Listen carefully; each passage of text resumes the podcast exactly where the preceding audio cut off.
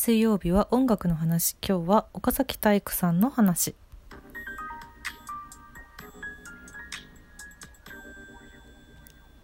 はい本日は岡崎体育さんの話をしたいと思います。あの先週の騎士団の話をあのまさかのご本人であるあの騎士団の綾小路翔さんがツイッターで引用リツイートをしてくださって嬉しいですという言葉をいただきましてあのそれによってあのキッシーズの皆さんが多分すごくたくさん聞いてくださいまして本当に本当にありがとうございます。もう嬉しいお気持ち私嬉しいっていう気持ちとあの本当感謝の気持ちとでも恥ずかしいっていう気持ちとあとなんかいろいろなあのこれもこれも入れればよかったああ言えばよかったっていう反省点とかなんかいろんな気持ちがないまぜになっていて今日どうしようかと思っていたんですけれどももう予定通り行きます。岡崎体育さんの話を私は今日したかった したかったからです。このまま体育さんの話でいきたいと思います。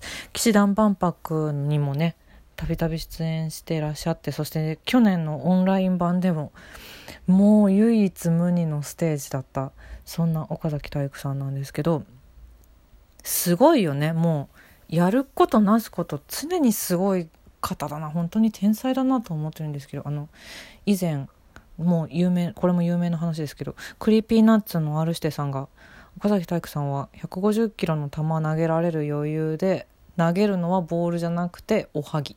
余裕の肩でっていうね。おはぎ。ボールじゃなくておはぎ。わかる。そこが好き。そこがすごい好き。もう大好き。そんな岡崎体育さんです。えっ、と私があの知ったタイミングは多分多くの皆さんと一緒でミュージックビデオという楽曲のミュージックビデオを見てなんだこの人はすごすぎるってなって。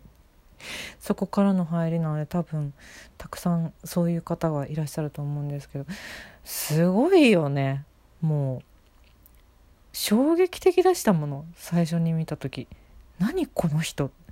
何この人？すごすぎると思って。で他のミュージックビデオも見て。家族構成とかも家族構成とかも何？何これ誰？みたいなああもうすごいなと思って。音楽と映像をこんなにこんなにうまく表現できる方がすごいな。そして面白いっていうそういう入りだったんですけど。ちなみにファンの皆さんはもうね完全にご存知だと思うんですけどその辺りのあのミュージックビデオもそうだし家族構成もだったかな。音楽あのビデオの監督をしているのが寿司くんという名義の寿司くんってお寿司ね。お寿司の寿司くんという名義で映像を作っていらっしゃるやばい T シャツ屋さんのボーカルの小山拓也さん。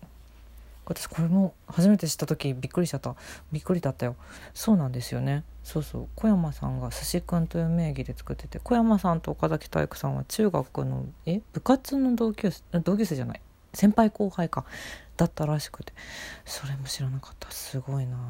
今ね NHK で「夜な夜なラボ」っていう音楽番組不定期で やってますけどこれね岡崎体育さんとやばい T シャツ屋さんの4人でやってて毎回楽しみにしてます。9月も楽しみにしてます。早く早く確定しないかな。9月18の予定みたいな感じで今出てますけど。そうなんですよ。それが出会いでミュージックビデオのねミュージックビデオを見たのが出会いで。でまあ私そのね好きこの人気になるって思ったらすぐライブ行きたいってなっちゃうなっちゃう音楽ファンなのでいつならいけるだろうと思ってこう調べたところ当時ロッキンジャパンフェスの2016で見れるぞってなってでその日のチケット取ってました2016年行きまして。もうあのすごかった。リハからすごかった。あのロッキンジャパンとかのねフェスってそのリハーサルもお客さんに見れ見える状態というかあのーね野外ステージであのちょっと早めの時間にそのアーティストさん出てきてサウンドチェックとかしてでこうなんかワンコーラスぐらい演奏したりとかしてっていうのがリハ時間なんですけどそのリハでしかやらない曲をまずやってその初ロッキンジャパンだったんですよねその年が。そうとかなんかそういう内容あとなんかリハだけ聞いてどっか次のアーティストのとこ行かないでみたいなそんな感じの曲だった気がするんだけどもうそれで 行きません行きませんこのまま見ますってなってたんですけどもともと最初から見るつもりだから見いたんですけどそこだそれが私初めて聞いた生で聞いた岡崎体育さんの楽曲でもう二度と聴くことはないあの楽曲。そういう楽曲がすごいねライブに多いっていう話もこれからしていきたいんですけど。でそのもうロッキンジャパン初のロッキンジャパンがもう面白いしもう腹を抱えて笑いました。私もう涙を流しながら見ていました。笑いすぎて。笑いすぎて涙を流して。であの初めてのどっちの絵も言って 言って当時教えていただいてね体育さんにねどっちの絵。あのこんな今今ではもう定番定番というかコロナ以前までは。うんうん。あれなんですけど。でそのなんだろう。魅力のこれもまた一つなんですけどライブでしかやらない未音源楽曲がめちゃくちゃ多い岡崎体育さんは。っていうかライブでやらなきゃ意味がないというか意味がないっていうのもせいですけどなんだろうその あのー、なんだこう盛り上がってこうみんながジャンプしたり「飛べ!」って言われてこうジャンプしたりとかするんだけどそのとみんな飛んでるともうなんか大変だし疲れちゃったりあと室内だったりとかするとこうもう揺れて大変だからじゃんけんで勝った人だけが次は飛べみたいな楽曲これ RSP ですねとかあと全然真似できないコールレスポンスをやるめちゃくちゃいい曲「コールオン」とか。コールオン私ニューバージョンになってからまだライブ行けてない。行きます。行きます。というか横割りの先行抽選予約も申し込んでます。行きたい行きます。えっととか。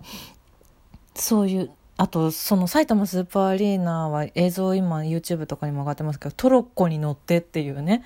トロッ校に乗った岡崎体育さんがこうみんなの近くに行くんだけどそのでも本当だったらトロッコなんだからすごい盛り上がるはずなんだけどあの新曲だから誰もその曲のこと知らなくて盛り上がれないっていう 楽曲とか。これねもうトロッコに乗る時しかできないしもうみんな知っちゃってるからもう二度とやらないのかな。たまりでしかもうやらないのかなこの曲とかそういうなんかなんだろうその日のスペシャルみたいなのがすごいたくさんスペシャルって言えないぐらいの量あって本当に毎回毎回行ってよかったって思える。すごいんだよなそれが。だからもうライブがライブが好きなので私は。どんなアーティストさんでももう特にですねでも岡崎体育さんのライブで見なきゃあかんでしょっていう思って思ってるんですけど思ってるんですけどでもさファーストテイクフェスのイエスみたいなこともできるじゃないですか。ファーストテイクフェスのイエスはやばかったよね。びっくりしたよね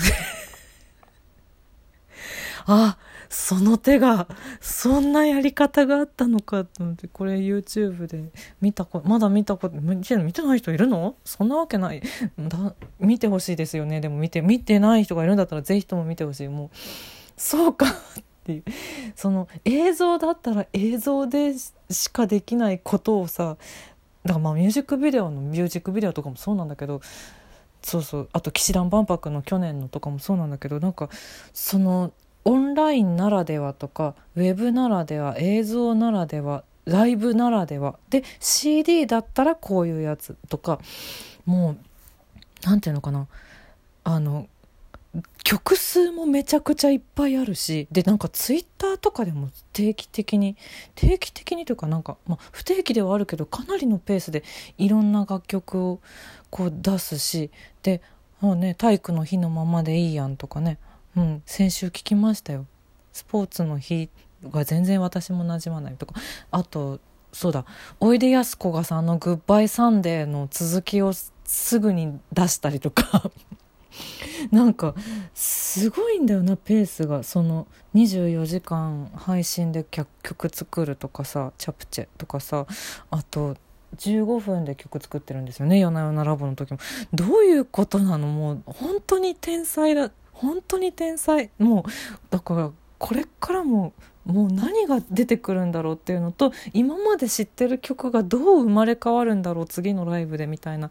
もう楽しみしかないの常に。もう大好き本当に。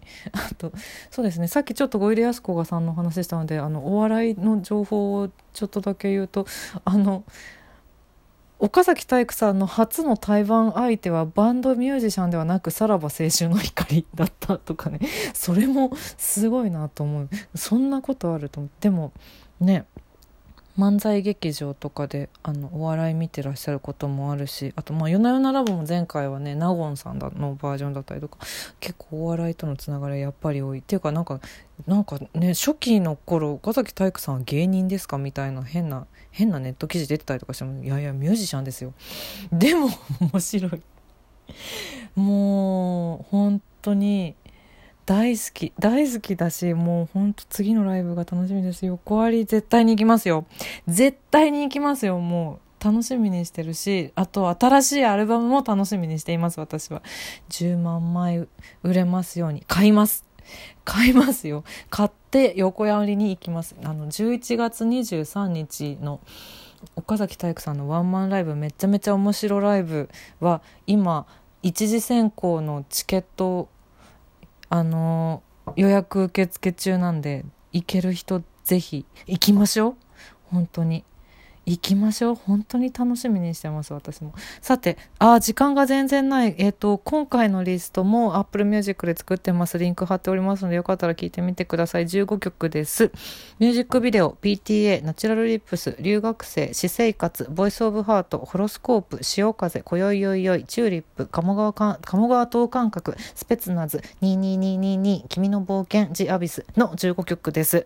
あの配信で音源として聴ける楽曲で好きなやつっていう感じです。でもさ Voice of Heart もそうだしあのもうライブだと全然違うことになるしホロスコープとかもライブでは全然違うことになるしだからライブのバージョンも見てほしいんだよな。ほんと楽しみにしてます。これからも大好きです。